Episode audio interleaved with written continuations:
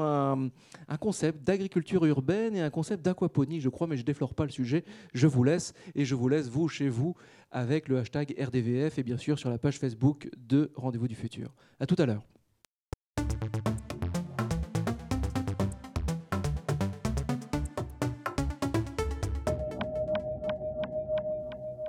Bonsoir et bienvenue dans le First, euh, le magazine des actions euh, créatives et positives portées par des changemakers, des acteurs du changement.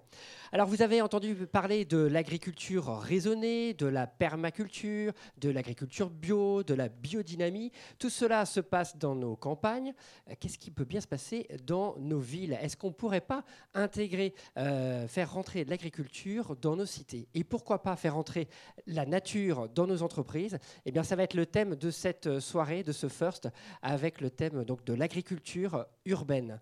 Euh, pour ce faire, nous avons trois invités ce soir qui nous ont rejoints sur le plateau. Hélène Picot de la Sauge, bonsoir. Bonsoir, Hélène. Ainsi que euh, Thomas et Vincent Boissard. Bonsoir Charlie, bonsoir Rémi. Bonsoir. Donc vous vous représentez Aura. Et je dis maintenant bonsoir à Rémi. Comment vas-tu? Bonsoir, ça va et toi? Très bien, très bien, très bien. Rémi, pour commencer, est-ce que tu pourrais nous parler un petit peu euh, d'Hélène et euh, de la Sauge pour euh, initier le premier projet? Oui, on commence avec la Sauge et avec vous, Hélène. Alors, pour vous présenter en deux mots, vous avez quand même commencé votre carrière dans des grands groupes hein, comme Publicis ou La Tribune. Et puis, vous avez, vous avez décidé d'arrêter ce rythme un peu fou pour vous recentrer sur vous-même et pour devenir ce qu'on appelle une slasheuse, et je dirais même une slasheuse heureuse. Donc, vous avez plusieurs activités. Euh, vous êtes à la fois euh, coach, auteur, euh, vous avez créé notamment la méthode Rêver, oser, foncer, trois mois pour trouver sa voie. là, vous allez bientôt co-créer une marque de meubles en matériaux recyclés, je crois. Mais ouais, vous avez beaucoup de beaucoup d'activités. Mais ce soir, on vous accueille parce que vous êtes aussi une cultivatrice urbaine et vous êtes notamment la secrétaire générale de l'ASSOGE, qui veut dire Société urbaine. Société d'agriculture urbaine, généreuse et engagée. Voilà, alors tout un programme. Est-ce que vous pouvez nous présenter l'association? Oui, tout à fait. Donc, elle a été créée il y a deux ans par euh, Antoine Devin et euh, Sven Deral. Et l'idée, c'est de favoriser donc l'agriculture urbaine euh, en ville, mais vraiment pour tous. En fait, c'est que chacun puisse mettre les mains dans la terre. L'idée, c'est de, faire, en fait, de pouvoir faire jardiner les gens au moins deux heures par semaine. Et ce qui est pour nous donc une, une bonne réponse à tout ce qui est problèmes sociaux, économiques, environnementaux et autres. Alors, vous avez mené des, projets concrets. Ah euh, hein, on en a vu plusieurs. Euh, est-ce que vous pouvez nous parler euh, peut-être du, projet, un, projet phare que vous avez mené deux années de suite, je crois, à Grand Train? Alors à Grand Train, on avait déjà une micro-ferme qui était, enfin déjà une micro-ferme, on a animé beaucoup d'ateliers. Euh, là, les projets euh, actuels, euh, on crée à nouveau une micro-ferme qui est cette fois à Bobigny. L'idée, c'est d'avoir un espace de production, bien évidemment, en agriculture urbaine, un espace de détente, beaucoup d'ateliers pour que les gens puissent mettre aussi les mains dans la terre, mais apprendre à cuisiner avec ce qu'on aura récolté. on apprend aussi à brasser notre propre bière puisqu'on produit du houblon et, et de l'orge. Donc ça, ça marche bien, ces ateliers en règle générale. Et dans, ce, dans cette micro-ferme, on va aussi installer un cluster d'innovation de l'agriculture urbaine où on va pouvoir montrer toutes les techniques que ce soit l'aquaponie, on en parlera tout à l'heure, l'hydroponie, euh, le potager sur bottes de paille, euh, le côté bon, carré médicinal, on va aussi euh, mettre en place une houblonnière, une champignonnière, enfin tout ça pour que chacun, le grand public, puisse voir tout ce qui se fait en matière d'agriculture urbaine. Alors, comment ça se passe? Par qui c'est animé et qui peut venir en fait à ces, euh, dans, ces, dans, ces journées? Et je vais vous inviter en fait à poser votre micro sous votre menton, comme ça on vous entendra bien. D'accord, bon, là c'est mieux, effectivement. Euh, alors en fait, ça cette micro-ferme qui s'appelle la Prairie donc, euh, sera ouverte le 1er mai, donc ça on vous en parlera un peu plus tard. là ce qu'on est en train de monter, c'est les 48 heures de l'agriculture urbaine, ça c'est super important, qui auront lieu les 18 et 19 mars. C'est la deuxième édition. La première était euh, donc à Paris. Et cette année on est vraiment content parce que c'est à Paris mais c'est aussi en région, donc euh, dans toutes les grandes agglomérations, euh, Lille, Roubaix, Marseille, Lyon, Montpellier, Bordeaux, Nantes et même Bruxelles, on est internationaux. donc voilà, et là l'idée c'est que pendant ces deux journées, tout le monde puisse bah, mettre les mains dans la terre, certes, mais avoir des parcours avec des jardins partagés qui seront ouverts, avec par exemple des citoyens qui vont décider de, de végétaliser un bout de terre ou autour d'un arbre ou, voilà, ou ce genre de choses. D'ailleurs, c'est ouvert encore sur le site. Hein. Oui, c'est ça qui, les peut proposer une initiative Tout le monde. tout le monde. Et vraiment, l'idée, c'est ça. C'est que bon, l'agriculture urbaine, il y, a, y a effectivement des acteurs qui sont là. Donc, Aura parlera de ça tout à l'heure. On a, on a une multitude d'acteurs. Mais nous, l'idée, c'est vraiment, au-delà de la sensibilisation, c'est faire aussi prendre conscience aux gens que on a tous euh, on a tous quelque chose à faire justement pour changer le monde, certes, mais, vraiment pour changer aussi cette manière de produire. Mais est-ce qu'on n'a pas besoin d'une autorisation pour aller euh, cultiver un bout de trottoir euh, Alors, on peut, le faire on peut demander son permis de végétaliser à la ville de Paris. Sinon, vous pouvez passer en matière euh, totalement illégale en faisant du, du gardening guérilla, certes. Mais sinon, la mairie de Paris, maintenant, le but, en fait, en 2020, ils veulent qu'il y ait 100 hectares de, terre, en fait, enfin, de, de, villes végétalisées, dont 33 hectares pour l'agriculture urbaine. donc là, voilà, tout est fait, tout est mis en place pour que tout le monde puisse créer un jardin partagé ou végétaliser. D'ailleurs, ils ont un programme hein, qui s'appelle Pariculteur. voilà, Pariculteur mm. et les 33 premiers projets sont, euh, ont été révélés là sur le site euh, de la ville et on peut les, on peut les découvrir. Mm. Et combien, combien il y a de membres en fait dans l'association de la Soche et comment vous vous organisez? Nous, on est 200. Euh, alors après, euh, enfin 200 adhérents, mais euh, donc après il y a des membres plus ou moins actifs et chacun peut venir pour faire un atelier. Donc il y a des ateliers qui sont gratuits, d'autres payants. par exemple, si on fait effectivement le brassage de bière parce que les gens repartent avec. Mais l'idée c'est que ce soit ouvert à tous, à tous les âges. On fait des ateliers pour les enfants aussi. Ça c'est super important, la pédagogie dès le plus jeune âge. Et, donc tout le monde peut venir quand on, quand on propose ces événements. Donc sur la, la, page Facebook par exemple de la Sauge, tout est listé à chaque fois. Vous avez aussi répondu à l'appel à projet Réinventer Paris avec un, projet euh, vers le canal de l'Ourcq, euh, Ourcq-Jaurès. Ouais. Euh, il en est où ce projet? Ça, ça aboutit? Oui, oui, ça, ça, avance, ça continue. Donc, on a, comment... Pour en parler en deux mots Là, non. Ah, non, désolé. Il y a, des choses sur le site, hein, pourtant. Ouais, bah, c'est aussi l'idée d'une micro-ferme réplicable avec des lieux de vie, en fait, des choses c'est ça. C'est vraiment l'idée, c'est les micro-fermes réplicables et modulables. Donc, au-delà de la micro-ferme, c'est aussi de créer un lieu, enfin vraiment un lieu où il y a un espèce de détente. On peut faire du yoga, on peut cultiver euh, son jardin. Euh, à Bobigny, par exemple, il y aura aussi des jardins ouvriers. Des entreprises peuvent venir pour faire des sessions de brainstorming euh, ou, de, ou relancer leur créativité. Donc, comme ça, voilà, il y a tous ces ateliers qui vont être mis en, place. Vous êtes 200 membres, mais on n'a pas besoin d'être membre pour faire une activité? Effectivement, ouais, ouais, ouais, on n'est pas obligé d'adhérer. Et comment, comment ça marche en fait avec les collectivités locales? Euh, Est-ce que vous sentez qu'il y a des, des, collectivités qui sont plutôt euh, réceptives, d'autres moins? Euh, Comment il faut les... Nous, on a vraiment, enfin en tout cas, je pense que nous et comme vous sûrement, mais les, les collectivités sont super réceptives et on voit vraiment que où que ce soit d'ailleurs en France, hein, euh, il y a cet engouement, et c'est même au-delà d'un engouement, c'est-à-dire que maintenant c'est nécessaire, c'est une nécessité de pouvoir euh, revégétaliser euh, les villes, de, consommer des, aliments enfin aussi en circuit court, et, demain on aura véritablement besoin de plus en plus de ces micro-fermes à Paris, bien sûr, on ne peut pas non plus s'étaler sur des hectares, mais en région aussi, les micro-fermes, c'est l'avenir. Merci, merci Hélène. Euh, voilà, on en sait un petit peu plus sur, euh, sur l'agriculture urbaine, peut-être euh, en général. On va passer la parole maintenant à, Thomas et, Vincent. Donc, il y avait un, autre, un autre projet dont tu vas nous dresser un petit peu les, traits. Alors, deux mots juste pour présenter Thomas et Vincent. Vous êtes tous les deux ingénieurs, mais alors Vincent, vous êtes spécialisé, spécialisé pardon, en ingénierie navale et en matériaux composites, et Thomas, vous êtes ingénieur en sécurité, environnement et prévention. Et là, donc, vous, vous avez décidé de monter une start-up euh, d'agriculture urbaine pour les entreprises autour de l'aquaponie. Alors il va falloir nous expliquer comment on passe euh, de, cette, euh, de ces formations d'ingénieurs à, à l'aquaponie. Et peut-être même pour commencer, alors votre société s'appelle Aura, qui veut dire Agriculture urbaine responsable pour l'avenir. Voilà. Et va, avant de commencer à présenter Aura, il faut nous présenter l'aquaponie, parce que je ne crois pas que tout le monde sache, hein, n'est-ce pas, Charles-Antoine, ce qu'est l'aquaponie. Alors, l'aquaponie, il n'y a pas de poney, déjà, ni d'eau. Enfin, si, il y a de l'eau, pardon, mais il n'y a pas de poney. Euh, et, justement, tout tourne autour de l'eau. Euh, pour faire très simple, c'est une symbiose entre poissons et végétaux. Donc, euh, les poissons polluent l'eau à travers le déjection, elles les polluent en, nitrite et en ammoniac. Et cet ammoniac est transformé grâce à des bactéries en nitrite puis en nitrate qui sont eux absorbés par les plantes et purifient un silo qui est renvoyé dans le bassin des poissons. C'est un circuit fermé. il faut bien expliquer. Donc, il y a un aquarium concrètement réseau euh, qui. Exactement, voilà. Un réseau hydraulique où l'eau tourne en permanence en fait. Mais ça permet, parce que moi, j'avais pas bien compris. Je dois vous l'avouer, j'avais pas bien compris. Je, voyais l'aquarium, mais je, voilà, j'étais resté là-dessus. Mais du coup, en fait, c'est que cette eau Mais ensuite, euh, d'alimenter euh, des, euh, des, des plantations. Exactement, ouais, l'idée voilà. c'est de faire de la nourriture avec ça. Donc on peut produire de la nourriture par le biais des poissons, car on peut faire de l'élevage de poissons comestibles, et également par, euh, en faisant pousser des plantes potagères, qui peuvent être des tomates, des fraises, de la menthe, euh, on peut faire beaucoup, beaucoup, beaucoup de choses. Et l'aquaponie, c'est pas nouveau. Non, l'aquaponie c'est très vieux, je vais laisser Vincent expliquer. Vincent explique. euh, Euh, ouais, c'est né grâce aux Aztèques. C'est les Aztèques qui ont découvert qu'autour de leur lac, les productions étaient beaucoup plus productives. Donc ils se sont mis à faire des îlots. Et là, sur les îlots qu'ils créaient eux-mêmes, et ben, ça produisait énormément. En plus, c'était isolé des ravageurs, les rats et autres. Donc ils ont trouvé que c'était une, technique vraiment, vraiment intéressante. Et ensuite, ça a été repris euh, en Asie, à Madagascar, dans les rizières, où là, on élevait du black bass, du tilapia, au milieu des rizières qui nourrissaient le riz. Voilà, maintenant, euh, l'agriculture conventionnelle a un peu éradiqué ça, et ça revient dans les villes. Donc là, l'idée, c'est de proposer à des entreprises de, euh, bah, de pouvoir intégrer plus de végétaux au sein de leur structure. Et avec ce circuit, circuit circulaire, je sais pas Oui, si c'est- oui. ça se dit, euh, voilà, qui permet d'être euh, finalement autonome euh, en, en eau. Alors ça tout à fait.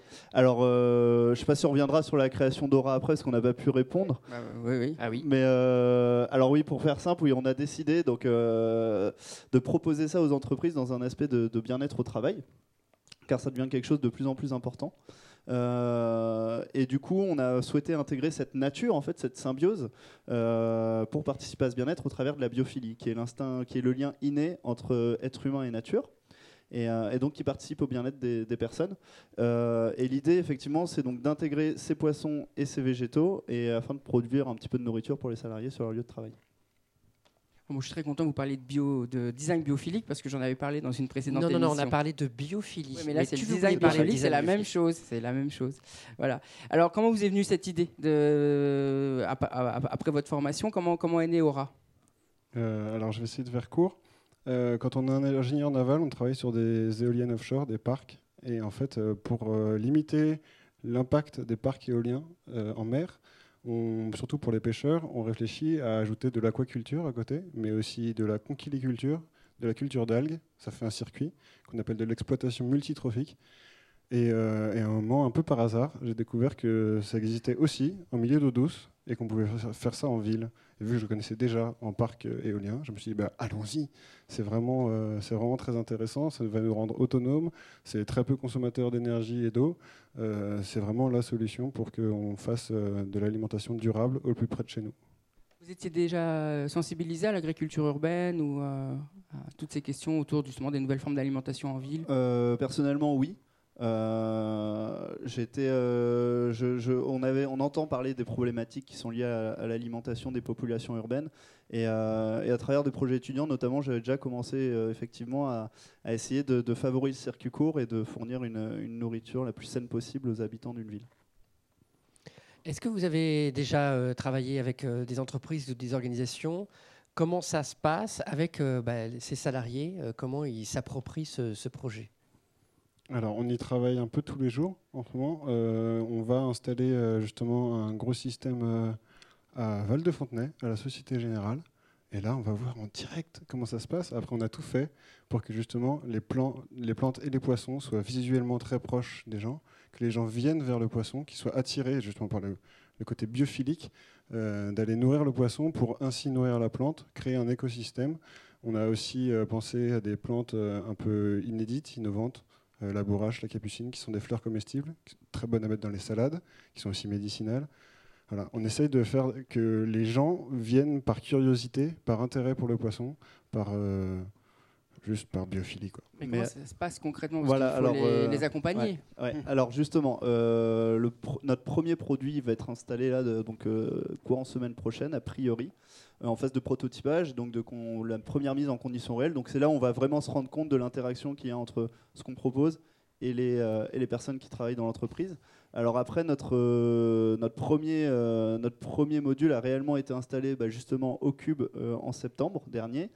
Et euh, alors là, il n'est pas dans l'espace de travail, euh, mais il est dans un lieu de passage. Et on s'est quand même rendu compte qu'il y avait un, réel intérêt et une vraie interaction avec, euh, avec le système, même sans mettre en place forcément d'animation. Après, à voir effectivement en conditions réelles, avec le produit qu'on va proposer, dans un cadre de travail qui est un petit peu différent de celui du cube et voir, voir comment ça va se passer. Oui, parce qu'il faut s'autonomiser. Vous pouvez pas être là en permanence. Il y a quand même de l'entretien. Comment, comment ça se passe concrètement? Ouais, L'entretien, c'est sans- une des problématiques principales sur lesquelles on est justement en train de travailler. Euh, effectivement, effectivement, il y, a- il y a cette notion d'entretien. Alors l'idée, c'est vraiment de faire, euh, de, de- de proposer du, du clé en main. Euh, Il y a simplement besoin d'une prise, euh, d'une prise secteur, de le brancher, et puis ça tourne tout seul. Euh, sur la nourriture de poisson, on arrive à l'automatiser. Sur euh, l'entretien de l'aquarium en général, euh, on propose justement euh, cet entretien, cette maintenance. ouais. Alors ça me fait penser au développement aussi des ruches qu'on voyait en fait dans des entreprises qui étaient sur les toits des, entreprises et qui étaient ensuite gérées par les propres salariés qui pouvaient repartir avec, avec la récolte. Là, on pourrait repartir aussi avec la, récolte de, du, du basilic, enfin des différentes plantes en fait qui seraient, qui seraient à disposition. Une question en fait qui serait adressée, qui s'adresse à tous les trois.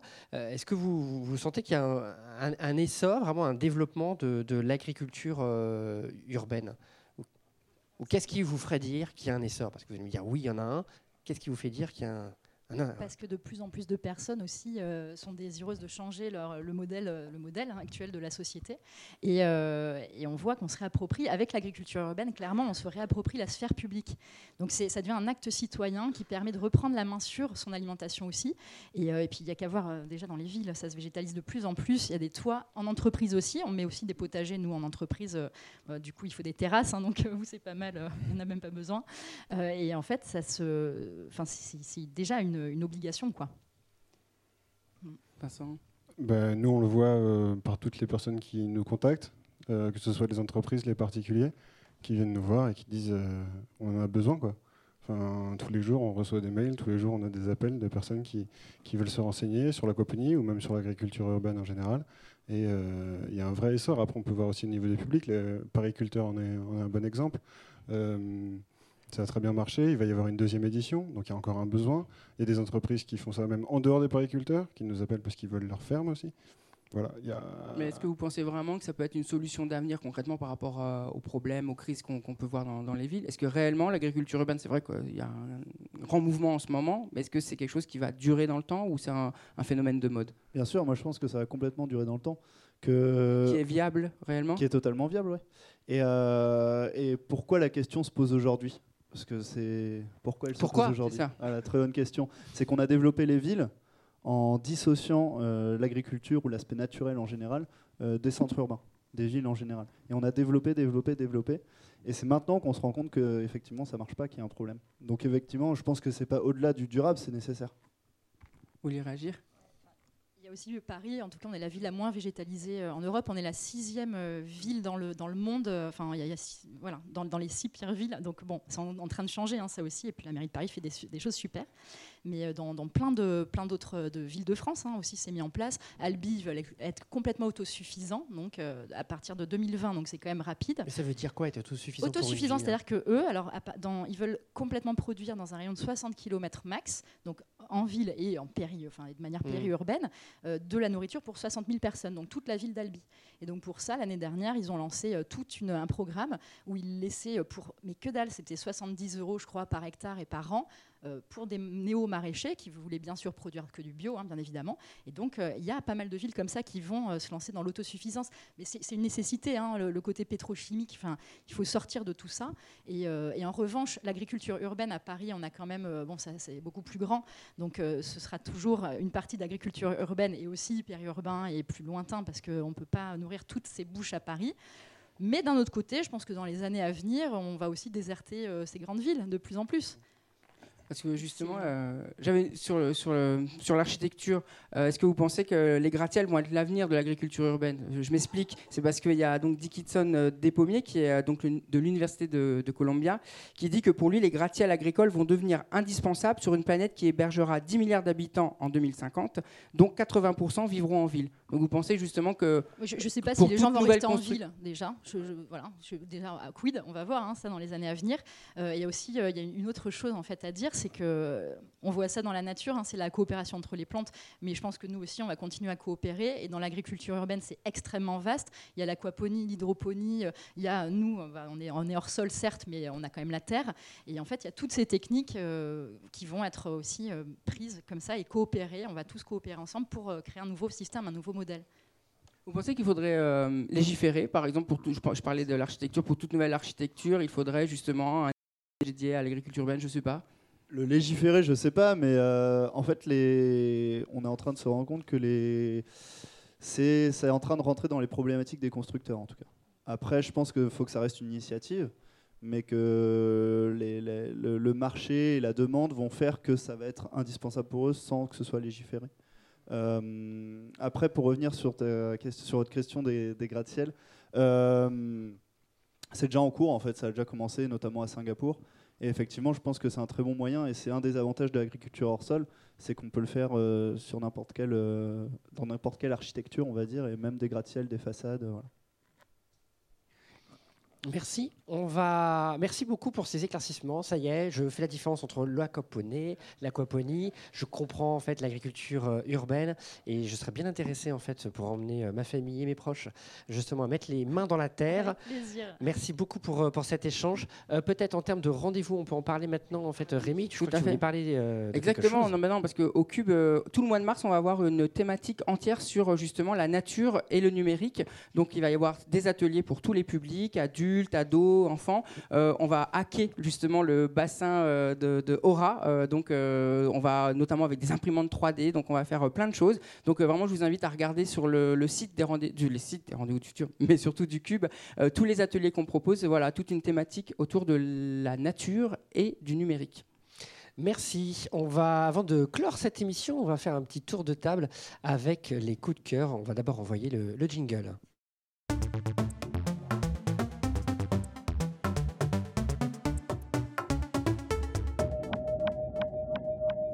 Tradition oblige, dans le First, nous avons les coups de cœur. Les coups de cœur, ça consiste en quoi? À proposer donc aux personnes autour de ce plateau d'échanger sur ben, un coup de cœur, que ça soit euh, une exposition, euh, un film, euh, quoi qu'est-ce, un livre. J'ai l'impression, je crois voir un livre d'ici. un, gros pavé, mais vraiment une bible en fait. Donc il est sorti, euh, il est sorti hier et en fait c'est Linda Bedoué donc qui a, qui a écrit ce bouquin qui est la bible pour toute personne qui veut créer sa micro ferme en permaculture et agroécologie. Il y a, ouais c'est où Voilà. Attends, tac, ah là je suis nickel, au top. Donc euh, regardez-le, zoomez. euh, Je vais le tenir. Merci Hélène. C'est ça. Et en fait, vraiment, il y a tout de l'achat, enfin déjà de la formation, de l'achat du terrain, comment on va l'acheter, euh, est-ce qu'il y a des aides, euh, et puis après jusqu'à comment on va vendre ses propres fruits et légumes. Il y a tout dedans, donc il est passionnant. Elle a mis euh, neuf mois à l'écrire et c'est un, un vrai, euh, un super travail de fond. Enfin, elle a, elle a cartonné. Donc voilà, et c'est aussi en partenariat avec les fermes d'avenir de Maxime de Rostolan. Et, euh, et c'est un très très bon livre, euh, préface de Pierre Rabhi, bien évidemment, et Nicolas Hulot. Donc euh, voilà, je vous le conseille vivement. Très bien. Merci pour ce coup de cœur, euh, Hélène. Messieurs, qui veut prendre la parole? Ouais. Alors, euh, moi, je donne mon coup de cœur à, quelqu'un qui est largement dans notre cœur euh, pour Aura. Euh, c'est Pierre Garcy, qui est juste un prof, un prof dans un lycée professionnel à Guérande, le lycée Olivier Guichard, un prof d'aquaculture qui a tout de suite compris que l'aquaponie avait un, grand intérêt et qui enseigne à ses élèves l'aquaculture et, et l'aquaponie. Et il fait des fermes un peu partout en France. Euh, vraiment une mine de savoir cachée dans les lycées de France. Merci Vincent, Thomas.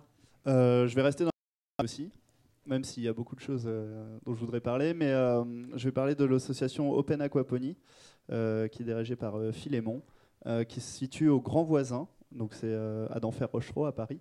Euh, et il a une serre là-bas dont il met à disposition pour les personnes qui souhaitent euh, apprendre la- l'aquaponie, mettre les mains un petit peu dedans et puis euh, voilà, s'occuper de poissons, de plantes. Donc c'est ouvert à tout le monde, donc je vous invite à y aller, c'est au Grand Voisin, vous, vous allez à la serre qui est, euh, qui est directement à l'extérieur, vous pouvez rentrer et puis voilà. Open Aquaponie, l'assaut, j'ai l'impression qu'on peut faire un, on pourrait peut-être faire, euh, faire un lien et inviter, euh, inviter euh, des, des- des personnes à, à venir découvrir ce, système. Euh. Merci, euh, merci. Euh, Rémi, Rémi, toi aussi tu as un coup de cœur Ouais, moi j'ai un coup de cœur, ça vous a pas échappé, on est le 14 février, c'est la Saint-Valentin. Alors euh, je change d'univers. déclaration. Ouais, une déclaration pour un, le moment. pour un film dont évidemment personne euh, n'a entendu parler, hein, qui s'appelle La La Land. Alors euh, quand j'y suis allé, je me suis dit évidemment, euh, avec tout ce ramdam qu'on fait, euh, bon, on va être forcément déçu. Bah, en fait, non, j'ai pas été déçu. C'était vraiment magnifique. Moi, je suis un fan de comédie musicale, je suis un fan de Jacques Demy. Donc là, franchement, euh, chapeau pour le réalisateur qui a beaucoup de références et aussi pour les personnes qui aiment la musique, le jazz. Voilà, c'est un très beau film. Les acteurs sont superbes. Donc euh, là, La Land a un petit coup de cœur euh, pour un petit film, euh, hein? Un petit budget. Merci pour ce coup de cœur de la Saint-Valentin. Écoutez, euh, bah moi j'aurais deux coups de cœur. Alors je ne sais pas si c'est pour la Saint-Valentin, mais j'en ai deux. J'en ai d'abord un pour une boutique de, de vinyle à Poitiers qui est absolument extraordinaire, qui s'appelle Plexus Records, qui est qui est dans le centre-ville de, Poitiers, euh, facile à trouver, euh, qui est très joli, joliment décoré euh, et avec beaucoup de vinyles. Et j'y ai trouvé cet, album dont on va entendre un extrait sans doute en, fond sonore. C'est Maodea, c'est un jeune artiste de Nantes qui a signé cet album qui s'appelle Anagrams, qui revisite un peu le, le trip-hop. Et voilà, vous avez devant vous, là, c'est le 84e exemplaire sur 300. Il y en a très peu, ils sont numérotés. Il est là. Vous retrouverez toutes les références sur les, sur les réseaux. Euh, merci beaucoup euh, à tous les trois d'être venus sur, euh, sur le plateau Merci à vous. du First. Merci beaucoup. Cette émission touche à sa fin. Merci aux internautes d'avoir réagi sur les réseaux. Je n'ai pas pu voir tout ce qui s'y passait tellement j'étais concentré là sur nos, sur nos invités. Merci à vous. Vous pouvez retrouver très rapidement le replay de cette émission sur le site des Rendez-vous du futur. Merci encore aux trois structures qui portent ce projet des Rendez-vous du futur depuis le début. Triple C, JD Carré et bien sûr euh, le Cube. Et si vous êtes en live, là, maintenant, tout de suite, eh bien, patientez quel- quelques instants. Nous allons retrouver l'invité des Rendez-vous du futur, Paul euh, Jorion, pour une euh, Saint-Valentin pas comme les autres, puisque nous y parlerons notamment, mais pas que, de l'extinction de l'humanité. À tout de suite.